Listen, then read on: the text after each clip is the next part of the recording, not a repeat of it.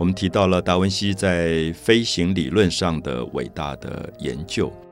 人类真正飞起来，恐怕要晚到十八世纪以后。可是达文西在他生存的十六世纪，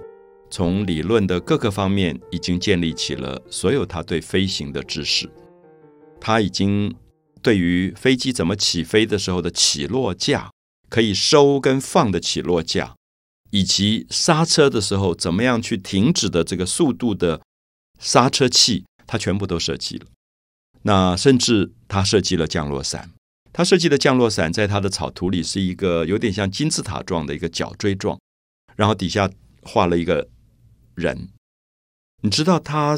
了解到空气压力可以把人吊起来，所以如果人张开这个降落伞，那么慢慢慢慢降落的时候，因为空气有一个压力跟浮力，所以这个人不会立刻摔死。所以这些都跟现代科学对空气的压力之间的关联非常非常的密切。所以现在。也有很多的机构，就依据他的手稿，比如说把它降落伞这个部部分，按照它的数学比例的这个尺度，真正制作出来，发现达文西是已经完全了解了空气压力的这个部分，就等于降落伞他当时已经发明了，可是当时并没有真正被生产，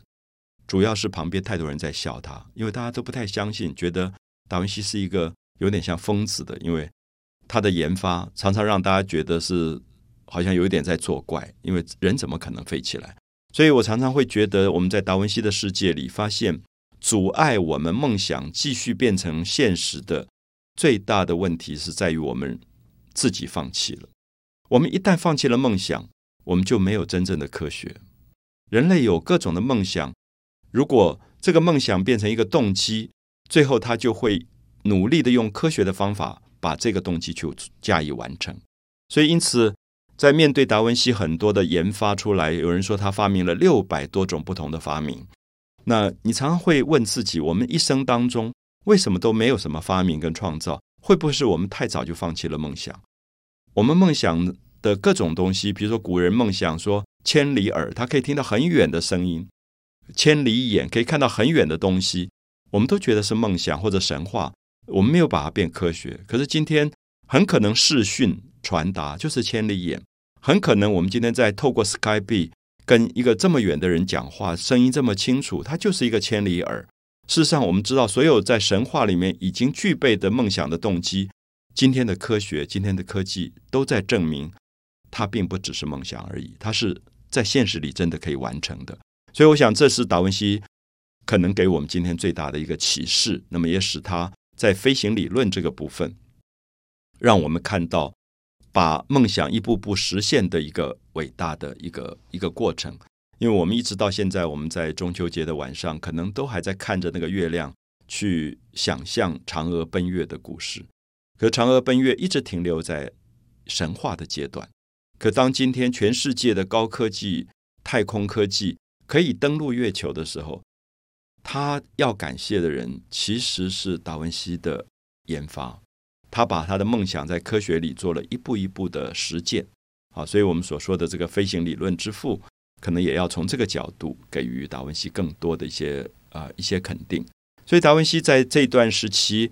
呃，飞行理论的东西现在已经大量被研发，然后跟现代化的飞行科技，那么努力的去做一个结合。那我们也希望在这段时期再谈一谈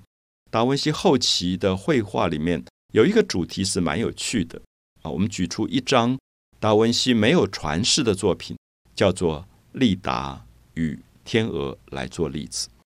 为什么说没有传世？如果没有传世，我们怎么知道？我们知道达文西留下很多手稿，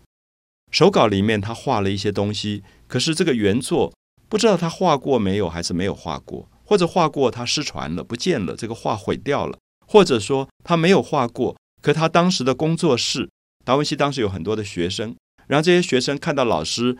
跟他们讲关于利达与天鹅的故事，也对于这个图很有兴趣。他的学生就画了一张，那学生就把这张画留下来。所以我们现在看到达文西的学生画过一张利达与天鹅，是受他的老师影响，跟他的老师构图差不多的一个作品。那我要跟大家首先要讲的是说，什么叫做利达与天鹅？可能有些朋友如果对希腊的神话比较熟悉，我们知道希腊神话里面有一个万神之神，就是宙斯，可能大家都听过他这个名字。宙斯是希腊人认为奥林帕斯山上所有的大神里面最伟大的一个神。那么他的真实的样子就是雷火啊，就是霹雳的那个火的那个那个感觉，是雷电的那个感觉。可这个宙斯最奇怪的是，我觉得在希腊神话里，这个宙斯是拥有伟大的力量。拥有伟大的法力的一个大神，可他每次做的事情都让你觉得跟我们今天人间的道德好像不太相合，甚至有一点违背人间的道德。他到底在做什么？我们知道，宙斯没事就去追求美女，那爱美女或者是神，甚至有些女神根本是他的女儿或者他的妹妹，他也跟他们发生关系，就是他变成某一个部分，你觉得是希腊神话里面讲的生殖之神。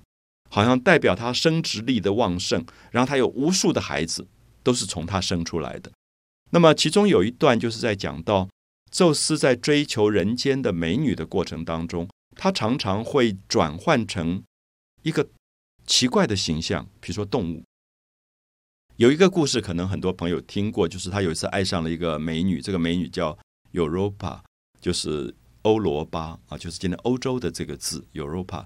那他爱上这个美女以后，他就变成了一头白色的牛，因为这个美女不愿意跟他在一起，他就变成牛，就等于是有一点半强迫的，就把那个美女放在他的牛背上，就啊这样飞奔，就在天空里飞奔。那那个美女就被吓坏了，后来就挣扎挣扎，最后就掉下去摔死了。那摔死那个身体的形状，就形成了今天欧洲的一个。一个形状，所以我们叫做欧洲。这个欧洲的这个字就从这个美女的名字而来的。那这个例子都说明，宙斯常常变成动物去跟美女求欢。那有一次就是他变成了天鹅，因为他看到了一个非常非常美的一个女孩，这个女孩叫名字叫丽达，L E D A，丽达。那丽达非常漂亮，他就变成了天鹅去跟他求欢。那么研发出我们下面要讲的达文西的。这个重要的作品《利达与天鹅》。